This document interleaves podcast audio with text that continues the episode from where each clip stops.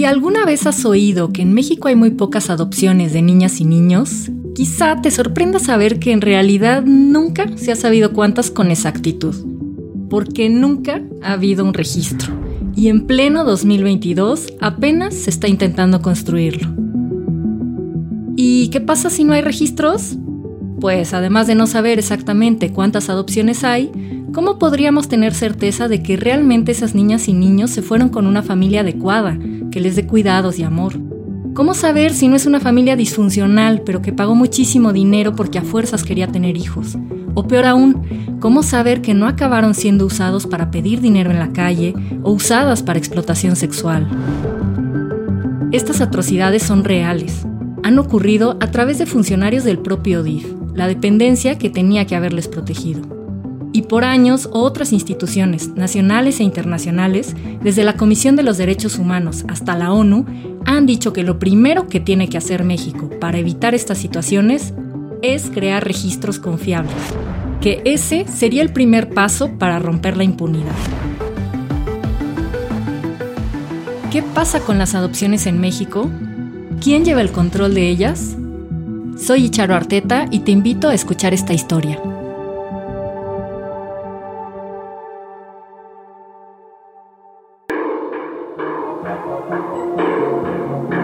Anti-impune. Destacando el punto sobre la impunidad.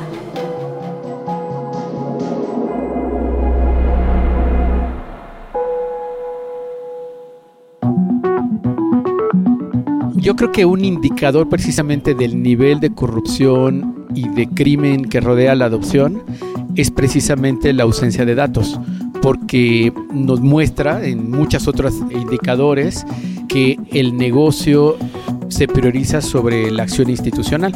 Es la voz de Juan Martín Pérez, activista por los derechos de la niñez desde hace tres décadas y actual coordinador de Tejiendo Redes Infancia.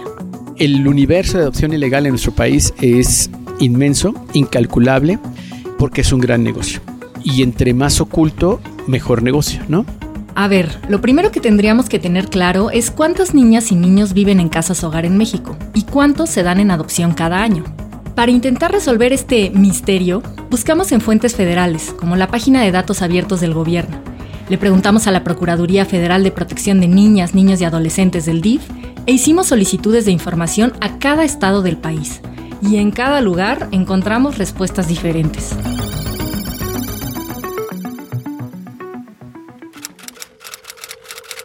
El Instituto Nacional de Estadística y Geografía, el INEGI, hizo un censo en 2015 en el que contó más de 24.000 niñas y niños viviendo en instituciones especializadas para menores de edad y hasta 30.000 en distintos lugares que no son una casa familiar. Aunque en entrevista, el procurador de la niñez, Oliver Castañeda, nos dijo que en el Registro Nacional de Centros de Asistencia que están haciendo, llevan alrededor de 17.000 niñas y niños en 750 instituciones. Pero cuando lo quisimos consultar en línea, solo había información de 152 centros. Bueno, sean 30.000 o 17.000, ¿cuántas adopciones se dan al año? Pues hay todavía menos claridad. Tomemos por ejemplo el año 2021. La página de datos abiertos del gobierno dice que solo se concluyeron 10 adopciones. Pero es que ese es el registro nada más del DIF federal, las que se tramitaron en casas hogar que administra ese nivel de gobierno, sin incluir las de oficinas estatales. Por eso es que siempre se ha dicho que hay poquísimas adopciones, porque solo se tomaba este número. Apenas empezó a hacer un registro nacional, que solo tiene datos provisionales. Su única información pública es una infografía donde dice que en 2021 hubo 67 adopciones concluidas, que bueno, sigue sin ser mucho. Pero 23 de 32 estados aparecen en ceros, o sea que dos tercios del país no le han entregado al DIF federal la información. Entonces, directamente fuimos a preguntarle por transparencia a cada DIF estatal cuántas adopciones había hecho. Nos contestaron 27 y en total, para 2021, sumaron 625 adopciones, que de todos modos no es ni el 5% de la cantidad de niñas y niños que hay en casas hogar. Pero luego también nos topamos con que esas cifras no son las mismas que se presumen públicamente. Por ejemplo, la Ciudad de México. En un foro que se hizo en febrero pasado, titulado Por el derecho a vivir en familia, se dieron estos datos. En el 2019 tuvimos 25 y en el 2021 46. Ha aumentado mucho también, casi el doble, la cantidad de definiciones de la adopción, con los procedimientos que corresponden, obviamente. Lo dijo María Matilde Luna, directora de la Red Latinoamericana de Acogimiento Familiar, que está colaborando con el gobierno local, que hubo 46 adopciones en 2021, aunque por transparencia el DIF capitalino reportó solo dos. En fin, ¿cómo puede ser que ningún dato coincida? Pues, como te decía, porque nunca ha habido registros, y menos uno centralizado. En 2014 se creó la Ley General de los Derechos de Niñas, Niños y Adolescentes, que está vigente. Esta ley, entre otras cosas, mandó a poner un poco de orden y a crear registros de todo, de cuántos centros de asistencia para menores de edad existen y cuántas adopciones se hacen. Pero durante el gobierno pasado se quedó solo en el papel, y en el actual, a medio sexenio, todavía sigue en construcción. El procurador del DIF, Oliver Castañeda, nos lo confirmó. ¿Qué es lo que estamos haciendo desde ya hace un par de años? Diseñar los registros las bases de datos, los registros administrativos en donde se debe capturar esa información. Ahorita estamos en proceso de, captura de la información por parte de todas las entidades federativas. Y sí, es muy baja la cantidad. O sea, entonces me da la impresión de que en este momento no está claro cuántos niños han sido adoptados, o sea, dentro de todas las posibilidades de, los que se hacen privados, ¿no? De los que se hacen en los, estados del nacional. No sí, no, en este caso solamente eh, vamos a obtener la información de aquellas en donde intervinieron las procuradoras de protección. El problema empieza en que los DIF locales no le responden al DIF nacional. En realidad, esta institución es una de las más federalizadas que existen. Hay una oficina en cada uno de los 32 estados y luego otra en cada uno de los casi 2.500 municipios de México, y no dependen una de otra. Así nos lo explicó el procurador Castañeda. El sistema DIF, aunque es un gran sistema, también eh, está en esos tres órdenes de gobierno. Está el sistema nacional, están los sistemas estatales, que dependen directamente de sus gobiernos estatales, no dependen del sistema DIF, aunque nos coordinamos, y están los sistemas municipales, que tampoco dependen de los sistemas estatales, pero también hay un esquema de coordinación. O sea que cada DIF le reporta a su gobierno local, y si no quiere pasarle sus registros al nacional, por lo visto no hay quien los obligue. Así como se puede coordinar que haya políticas públicas para atender a la infancia. La Auditoría Superior de la Federación lo advirtió en 2017, que a tres años de aprobada la ley general, los esfuerzos para restituir derechos humanos a niñas y niños vulnerados eran apenas incipientes y que prevalecía la escasa coordinación. También lo han dicho organismos internacionales. En 2015, el Comité de Derechos del Niño de la ONU evaluó a México y llamó la atención sobre la inexistencia de un registro de adopciones. En 2018, UNICEF retomó estas recomendaciones en un informe y las volvió a hacer. Hasta lamentó que, y cito textual, los datos proporcionados por el gobierno se han limitado a los procesos a nivel federal, ya que no existe una recopilación sistemática de datos similares en las entidades federativas. Pero, ¿qué crees? Este 2022 nos toca una nueva evaluación de la ONU y los datos que México envió en su informe siguen siendo solo los de adopciones federales una opacidad y falta de transparencia que pueden dejar en total desamparo a miles de niñas y niños ya de por sí desamparados que están bajo resguardo del Estado. Ya estoy a punto de terminar aquí el día en Capullos y pues muy emocionada porque Emilio se va a venir a mi casa este fin de semana.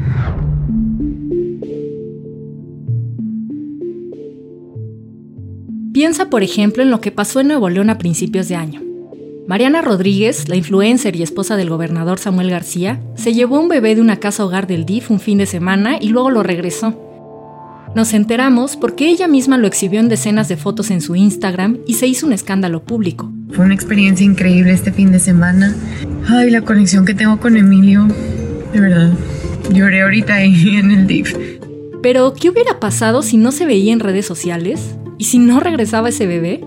Suena increíble, pero tristemente ha ocurrido. No con esposas de gobernadores, pero sí con funcionarios y funcionarias públicas que se han quedado con niñas y niños de manera totalmente irregular. El caso más grave documentado ocurrió en Sonora, en el sexenio de 2009 a 2015. Las investigaciones de las entonces Procuradurías de Justicia del Estado y de la General de la República, la PGR, demostraron que se había formado una red de traficantes dentro del gobierno Le quitaban los bebés recién nacidos a mujeres en situaciones vulnerables y se los daban a parejas que pagaban hasta 150 mil pesos por ellos.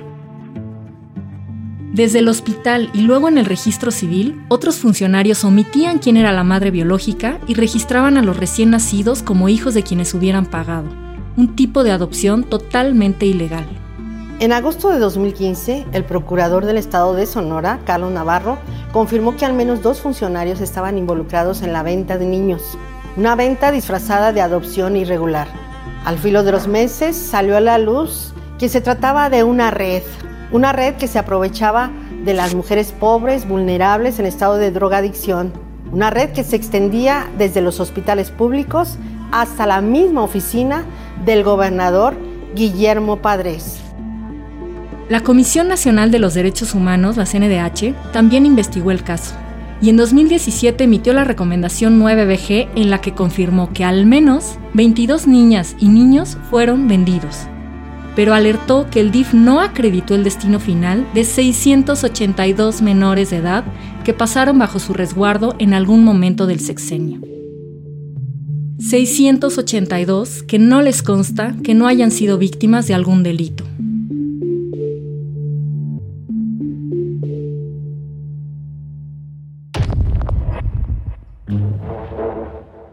De los 16 acusados, uno de los primeros, José Manuel Hernández, se quedó con una niña y junto con su pareja tenían instalado una especie de guardería ahí mismo en Sonora, donde cuidaban algunos de los bebés antes de entregarlos. Se dio a la fuga y nunca se informó de que fuera arrestado, pero estando prófugo, una vez declaró en una entrevista a la radio local Proyecto Puente que la esposa del gobernador, Ivette Dagnino, estaba enterada de todo, porque incluso algunos de los adoptantes eran amistades suyas aunque esto ya nunca se investigó. El exgobernador Guillermo Padres después estuvo más de dos años en la cárcel, pero acusado de desvío de recursos, y ahora ya libre, hasta aparecido públicamente en eventos de su partido, el PAN.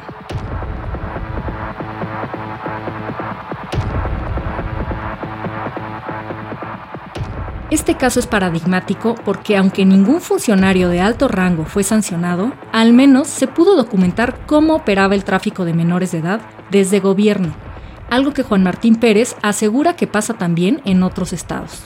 Identificaban a mujeres usuarias de sustancia, mujeres indígenas y mujeres migrantes, todas ellas por supuesto con discriminaciones múltiples, precariedad, y les robaban a sus hijos, bajo el argumento o que habían muerto o literalmente pues que se había perdido su alumbramiento. Estos casos también se han documentado en la Ciudad de México, donde con población callejera, mujeres de poblaciones callejeras, y que inconscientes les hacen sellar con su huella digital los papeles de que ellas autorizaron un legrado y entonces en realidad el bebé nunca existe, es decir, no hay manera de documentar la existencia del bebé.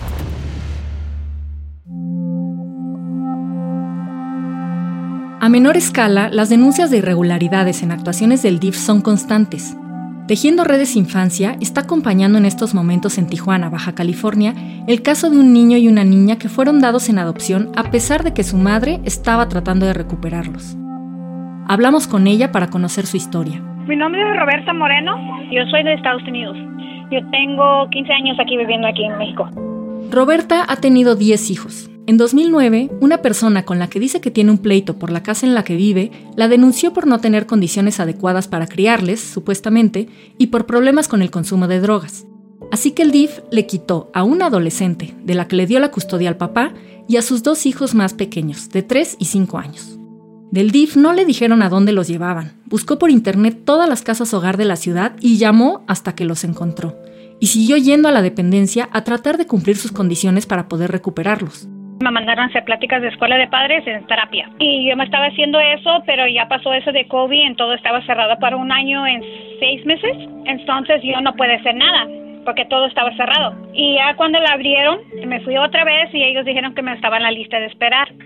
Pero en todo ese tiempo yo tenía comunicación con mis hijos y me dieron permiso para hablar con mis hijos cada viernes cada semana y yo siempre hablaba con ellos, yo le mandaba dinero a mis hijos en la casa hogar, yo tengo todos los mensajes que yo le hablaba con la, la casa hogar. Hasta que un día le avisaron del albergue que el DIF había ido a recoger a los pequeños para darlos en adopción.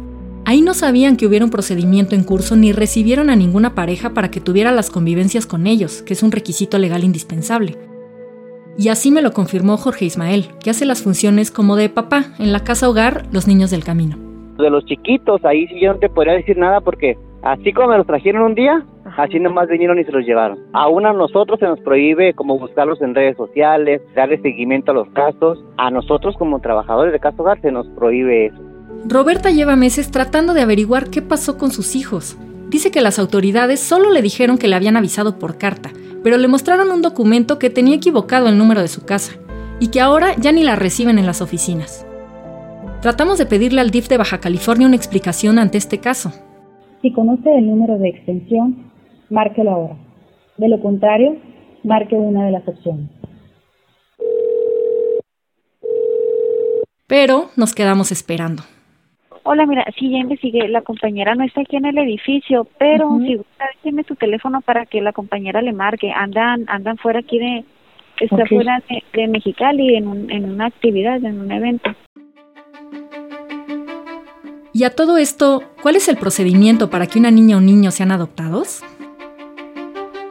Lo primero que piden tanto activistas, trabajadores de casas hogar y el procurador de la niñez es tener claro que esto no se trata de los adultos que quieren convertirse en papá o mamá.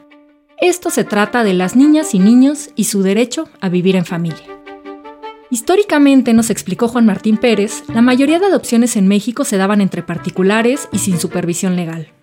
Una pareja que no podía embarazarse y alguna chica, regularmente joven, regularmente pobre, que no quería o no podía conservar a su futuro bebé. Y apenas nacido, la pareja se lo quedaba. A veces el contacto se hacía por médicos y enfermeras del mismo hospital, o por algún cura o grupo religioso.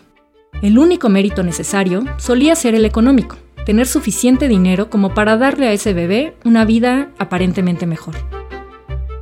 Esta práctica la institucionalizaron asociaciones de corte religioso, como BIFAC o Yoliwani, que reconocen abiertamente que su objetivo es evitar los abortos.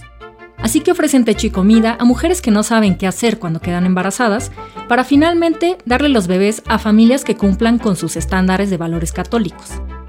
La ONU y UNICEF recomendaron a México una y otra vez prohibir las adopciones privadas para evitar, entre otras cosas, que pudiera ser un negocio.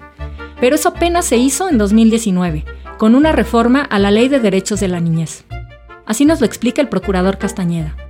Lo que trata es evitar todas esas prácticas que podrían prestarse a otro tipo de circunstancias, ¿no? desde hechos de corrupción hasta eh, la comisión de, de delitos, como decíamos, el de trata de personas. Ahora, aunque las asociaciones privadas siguen operando casas hogar y llevando los expedientes, se tienen que coordinar forzosamente con el DIF que les corresponda, que es el único que puede autorizar una adopción. Y repito, se trata de encontrar a los papás idóneos para cada niña o niño. Así que tienen que conseguir que les emitan un certificado de idoneidad, después de una serie de evaluaciones y trámites que son los que mucha gente ve como un proceso difícil y tardado. Pilar Jaik y Ricardo Tena se embarcaron en la búsqueda de adoptar hace casi 10 años.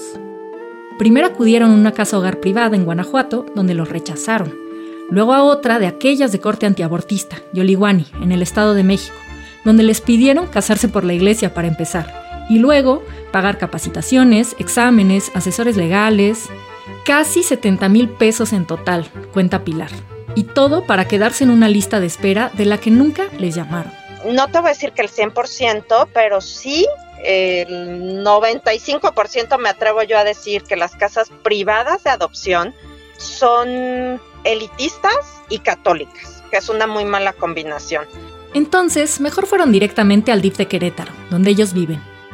La lista de requisitos para ser solicitante de adopción es larga. Tomar un curso de inducción con 100% de asistencias. Dos cartas de recomendación de personas que conozcan su intención. Certificado médico, de antecedentes no penales. Exámenes toxicológicos para varios tipos de drogas, incluida marihuana. Constancia laboral. Mínimo 10 fotografías de la casa donde viven y otras 5 de convivencias familiares. Y una carta explicando por qué quieren adoptar y el perfil que les gustaría. No es que lleguen y escojan, pero sí pueden decir si prefieren que sea hombre o mujer, de cierta edad, o si están dispuestos a que tenga enfermedades o alguna discapacidad. Después vienen valoraciones psicológicas, entrevistas, visitas domiciliarias, entrar a la lista de espera, que se busque quién podría ser la o el futuro adoptado y presentarle la opción tanto a él o ella como a los posibles padres.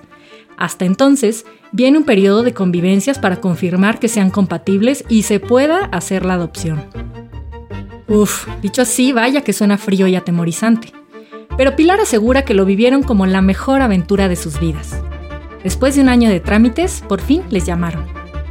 Nos dijo, necesito platicar con ustedes. O sea, nos dio la panza para arriba y para abajo y fuimos y nos dijo, bueno, ustedes tienen lo que es una asignación especial. ¿De qué se trata esto? Sabemos y nos queda clarísimo que ustedes pidieron un menor, pues, o sea, sin importar el, el género, que fuera menor de dos años pero van dos meses que el consejo piensa que este niño, que tiene tres años, siete meses, que es lo único que les puedo decir, la edad y su género, es el ideal para ustedes. Les dieron tres semanas para pensar si estaban dispuestos a adoptar a ese niño un poco mayor de lo que habían pensado, pero les tomó tres horas decidir que sí.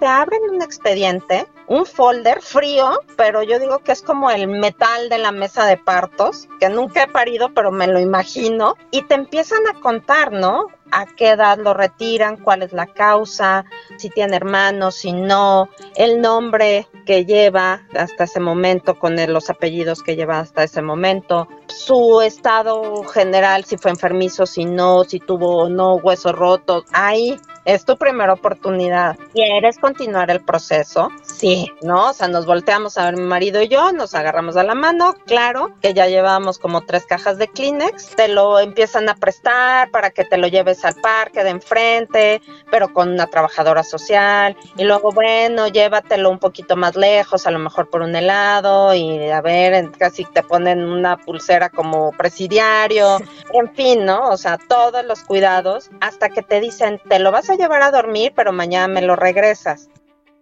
Después de unas semanas de convivencia, Oscar se convirtió en su hijo. En total, fue un año y medio de proceso, más seis meses hasta que salió la sentencia legal definitiva.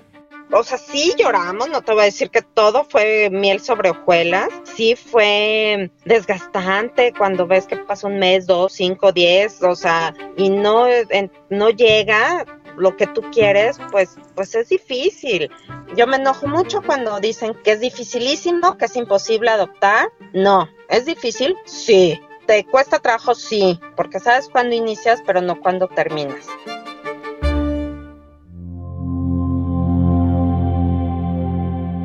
La reforma que se hizo a la Ley de Derechos de la Niñez en 2019 también estableció que los tiempos de cada etapa del proceso de adopción debían de ser más cortos.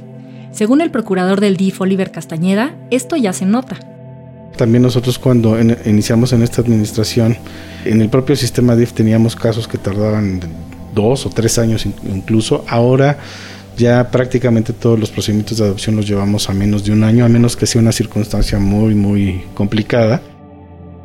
Lo que más suele atorar las adopciones son los trámites legales, la pérdida de patria potestad de los padres biológicos, porque sí, la mayoría tiene padres, ¿Habías pensado en cómo llega una niña o un niño a una casa hogar y cuándo puede irse con una nueva familia? La gran mayoría no son huérfanos que hayan aparecido como en escena de película, en la puerta de un orfanato en una noche de lluvia, con sus padres muertos en un trágico accidente. No, lo más común, por desgracia, es que el Estado los acoja por abandono o se los quite a sus familias originales por maltrato e incluso por violencias graves. Por eso, casi el 60% de los que están en un albergue público ya son niñas y niños mayores de 9 años. Pero en contraste, más del 60% de los adoptados tienen 5 años o menos. Recordemos que esto no debería tratarse de lo que quieren los adultos, sino de lo mejor para los pequeños. Por fortuna, eso de querer solo bebés ya está cambiando, según los especialistas. Como nos dijo Aide Ramírez, que trabaja en la casa hogar La Alegría de los Niños de Querétaro, donde Pilar y Ricardo encontraron a su hijo. Cuando nosotros empezamos en esto hace 27 años, los aspirantes a ser papás casi siempre ponían límites de edad muy bajitos. O sea, querían bebés recién nacidos, cuando mucho dos años, ya tres era muchísimo.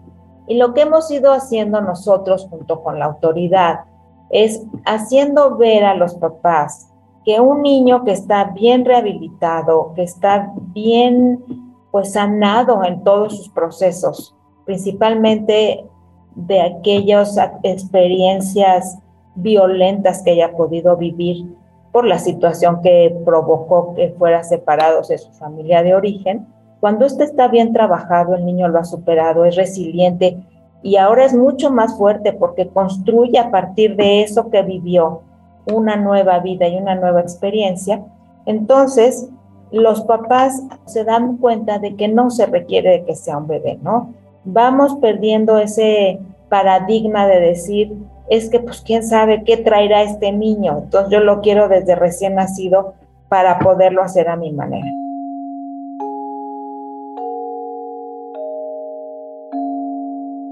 ¿Qué pasa con las niñas y niños más grandes que ya nadie busca para adoptar? La actual administración del DIF nacional impulsa una nueva opción para ellos, que ya existe en otros países y que en México solo la tenían pocos estados. Es el acogimiento familiar, que es como una adopción temporal. No es solo por un fin de semana, como lo quiso Mariana Rodríguez, sino periodos que pueden ser de meses, mientras se resuelve la situación familiar por la que salieron de su casa, o incluso años, hasta cumplir la mayoría de edad y que decidan por sí mismos dónde quieren estar. Marta González e Israel Ponce tenían claro que ese era el tipo de personitas a las que querían darle una familia. Ellos viven en Nuevo León, el primer estado que tuvo este programa, desde 2013, que le ha dado una familia temporal a 166 menores de edad. El proceso de evaluación fue muy parecido al de quienes buscan adoptar, pero un poco más corto. En medio año se habían certificado y meses después les llamaron para que acogieran a una niña de 9 años. Está estudiado que una casa hogar no es el mejor lugar para que un niño o niña crezca, porque no tiene la atención y el cariño personalizados de unos padres. Y Marta e Israel comprobaron en carne propia la diferencia que puede hacer el amor de una familia mudó las muelitas que le faltaban, le salieron ya las de, joven, su cuerpo creció, su cara creció, sus pies crecieron. Fue muy impactante para quien la había visto en meses ver todo lo que había crecido. Y esto se logra a través de vivir en familia. Claro que emocionalmente es difícil saber que esa vida es solo temporal. Ellos lo tienen claro y dicen que la clave es que nunca están pensando en el momento en que su hija se vaya. Se han concentrado en los planes del fin de semana, en los exámenes de fin de curso, en lo que necesitaba para pasar a secundaria primero y después a la prepa. Hace un par de años les dijeron que podía ser el momento de la separación. Nuestro trabajo como su familia es llenarle su canasta de tantas cosas buenas que eso... Ah, le ayude para ella a hacer su propia vida. Pero hoy, seis años después de haber llegado, sigue con ellos. Y si llega el momento de que se vaya, están convencidos de que volverían a abrir las puertas de su casa y de su familia para dar acogimiento a otra niña o niño que lo necesite. Claro, claro sí. Claro, sí, lo, volveríamos a hacer. De hecho, mis hijos dicen, hay que adoptar. El, el chiquitito dice, un hermanito, pero que no salga de tu panza, que salga de tu corazón.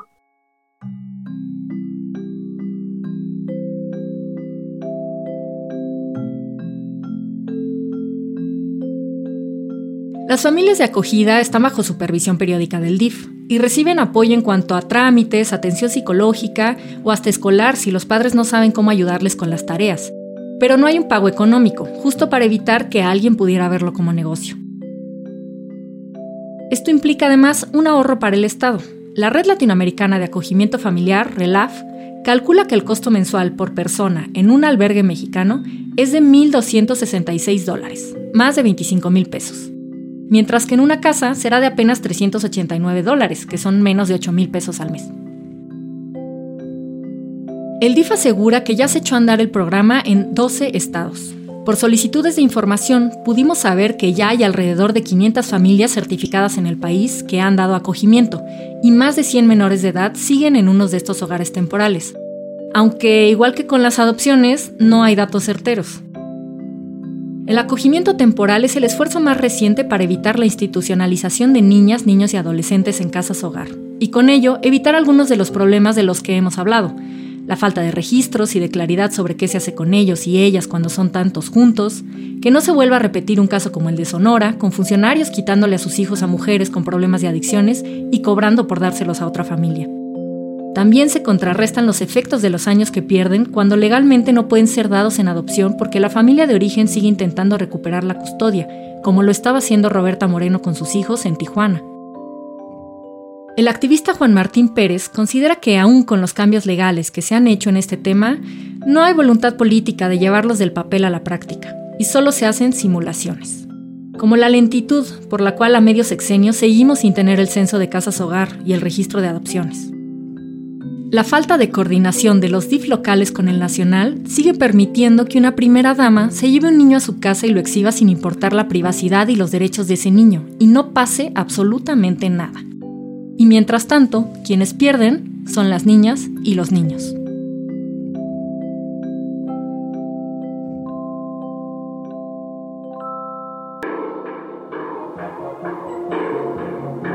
Anti-impune destacando el punto sobre la impunidad.